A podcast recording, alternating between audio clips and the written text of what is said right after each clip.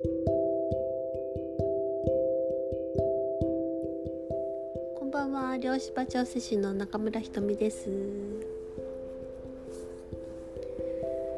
えー、今日はですねブルーベリーをたくさん買ってきたのでジャムを作りあとチーズケーキの中にブルーベリーをたくさん入れて焼いてみました。いやめっちゃ上出来。あとぶどう。ぶどうをたくさん買ってきて。ぶどうをちょっとあの酵酵素ジュースですかね。作ってみようと思って。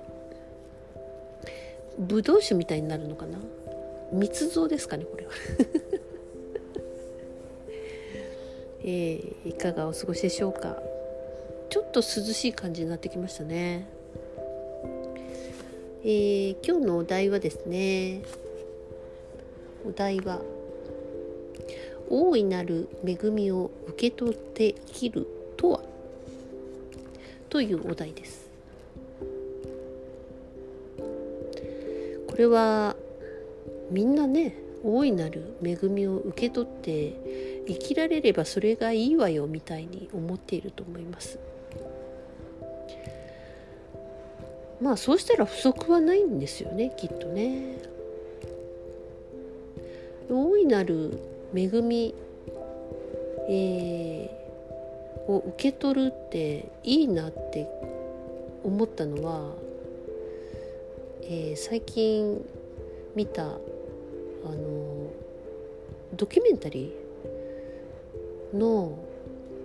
サンゴ礁のですね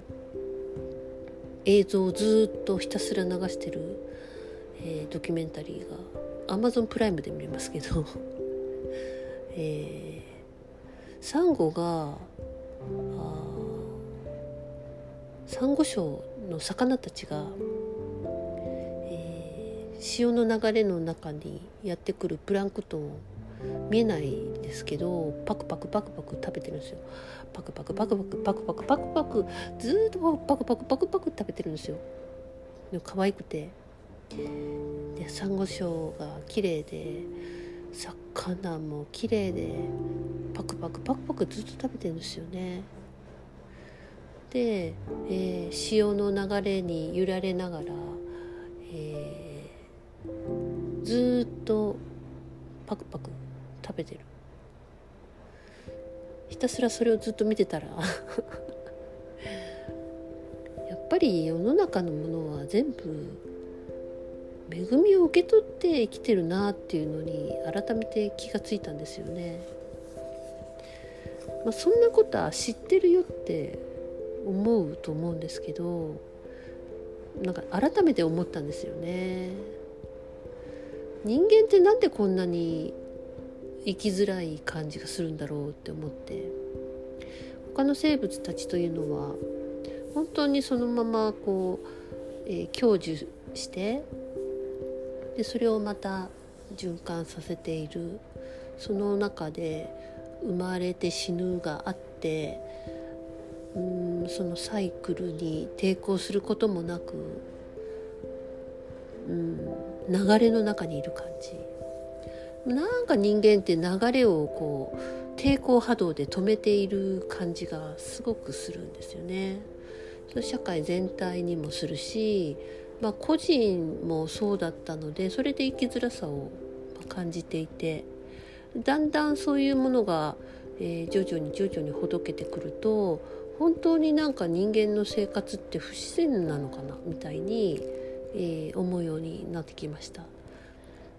まあ、それは嫌悪感とかではなくてだいぶずれとるなっていう感覚ですね。いや私たちだいぶずれとったんやわって気が付く感じなんですかね。え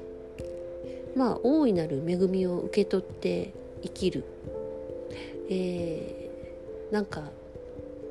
受け取りますみたいな宣言をしたとしても何にもやってこないとか、うん、お金が入ってこないとか。足りないとか。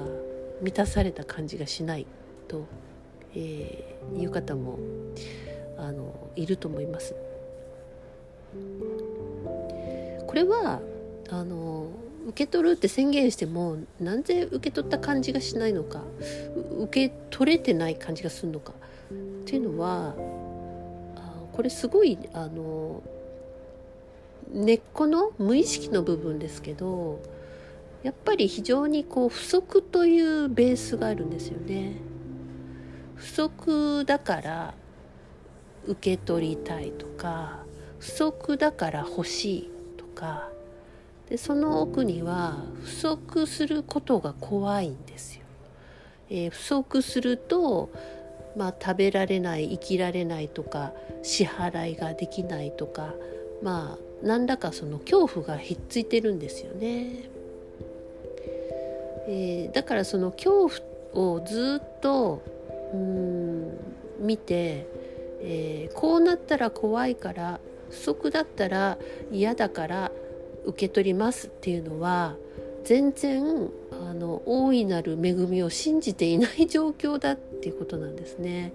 この状態で受け取ります受け取りますって言ったとしてもそれは、えー、信じているものは不足だったり恐怖だったりするので、えー、やっぱそれがオーダーとしていってしまって結果満たされない足りないないないないっていうのが、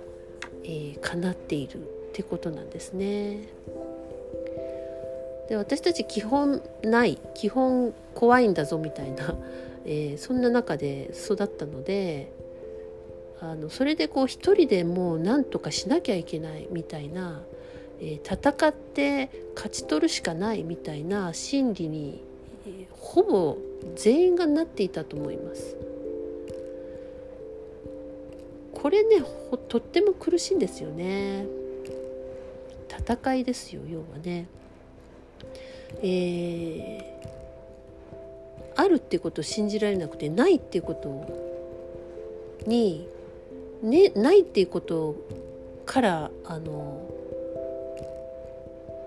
ないってことしか信じられないというか まあそんな感じなんですよね。えー、悲しいですねこれはね。まあ、でもやっぱこういう中で育ったんですよ。はいまあ、だからあそれに気が付いたら、えー、変えていくこともできるってことなんですね。ないからうんもらおうとしたりもらおうもらおうもらおうとしたり人より多く人より早く手に入れてとかなんとかタダでとか安く手に入れようとか、えー、盗もうとか搾取しようとかそういうことにこうどんどん、えー、複雑化していくんですね。そうするとあの例えば親とか、まあ、力のある人とか、えー、人気者みたいな人に、まあ、気に入られようとしたり、えー、特別扱いをねえー、されようとこうしたりとかそういうふうに非常に、えー、複雑な、まあ、ドラマを繰り広げられることができて、えー、それを私たちは味わってきたんですね。まあ、でもなんかもう本当シンプルにあの大いなる恵みを受け取って生きるっていう方向に行けたらいいじゃないですか。ないからこんなに複雑でなんとかその策略というか戦略というかそういうものばっかりになってたってことなんですね。大いなる恵みを受け取って生きるって、えー、そのさっきのサンゴ礁の魚たちがパクパクしてるのもそうですけどあるっていうことが前提なんですよね。あるじゃんたくさんみたいな だからまずはやっぱり不足恐怖ベースが、え、びっちりまだ自分の中にあるって方は、えー、その解放の何らかワークや、えー、していく必要があるんだと思います。それをしないとなかなかえっ、ととっても信じてるものを変えるってことは難しいじゃないですか。あの量子場調整の中でもあの、まあ、微情覚とかいうねその恐怖が、えー、溜まっている脳の深いとこがあるんですけども、まあ、そういうとこにアプローチする施術なんかも、えー、私のとこでもやっているので、まあ、そういうところに、えー、アクセスすると粘着したようなこう恐怖というものがね薄くなってくる感じがありますそうすると他のものをあ,、まあ、るかもしれない恵まれているんだってことを信じられるようなそれこそ場になっていくって感じなんですね。で大いなる恵みを受け取って生きるというふうにあるということが前提で決められたら受け取るぞって感じになるのかと思いきやおやもうすでにずっと受け取ってたじゃんって気がついたりします。これはすごい不思議な感覚なんですけど受け取って生きるってそういうふうに生きようって決めたら今までたくさんあってたあったっていうことに改めて気がつき直すっていう。そういえば子どもの頃からもずっと何らか私結構田舎の子なんで田舎のなんか川で遊んだりとかビワをちぎって食べたりとか。あのザリガニ剃ったりとか。なんかその親に怒られてもそういうものですごい癒されてきたなっていうのはすごいあるんですよね。いつもなんか自然の中にいたというか。うん。まあそれも一つ大いなる恵みを受け取ってたなとか。うん。そういうことも感じるんですよね。物質的なものだけではない。いつも自然が隣にあったじゃんみたいな。競争社会にずっといるとそんなことさえ忘れてたんだなっていう。ね。えー、どうでしょうかね。皆さんは今まで受け取ってきたものに対して意識が向くでしょうか。どうぞ向けてみてください。で基本あるんだなと。十分あるんだな。恵まれてたんだな。なんか奇跡的だなっていうふうに分かるようになってそんでありがたい。受け取ろうそのまんま素直にっていうふうになったらあのびっくりするぐらいのエネルギーがドワーッと流れ込んできたりします。どっからってどっからでしょう。なんか自分のどうなんですかねこう閉じていた自分のゲートが開くんでしょうねなんかのね。あの水門が開くみたいな感じですかね。本当にね流れ込んでくるんですよ。そのああありがたいとかああ今までも本当に恵まれてたっていう腹に落ちた途端にドーッと流れ込んでくるんですよね。あるっていうふうなことを信じられるようになったらあるがもっとやってくるっていうことですね。まあだからあの引き寄せといえば引き寄せなんでしょうけれども自分が信じていることが現実化していくっていうのは、えー、こういうことにも当てはまっていくなと。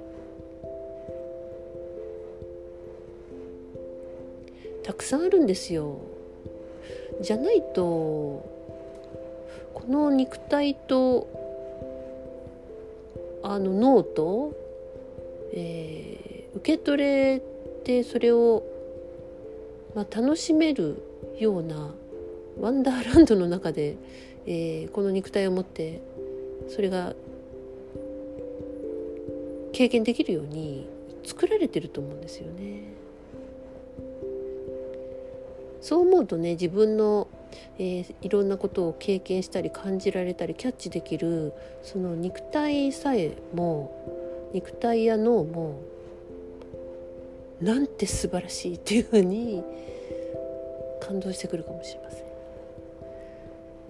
もうそうなったら本当に充足感とかね満ち足りた感じっていうのが、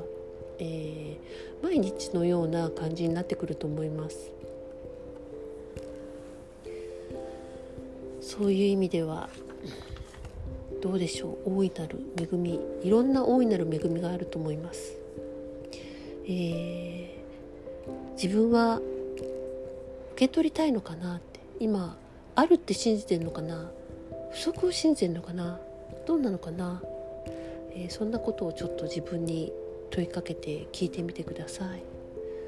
手放したいものがあれば、えー、自分の手放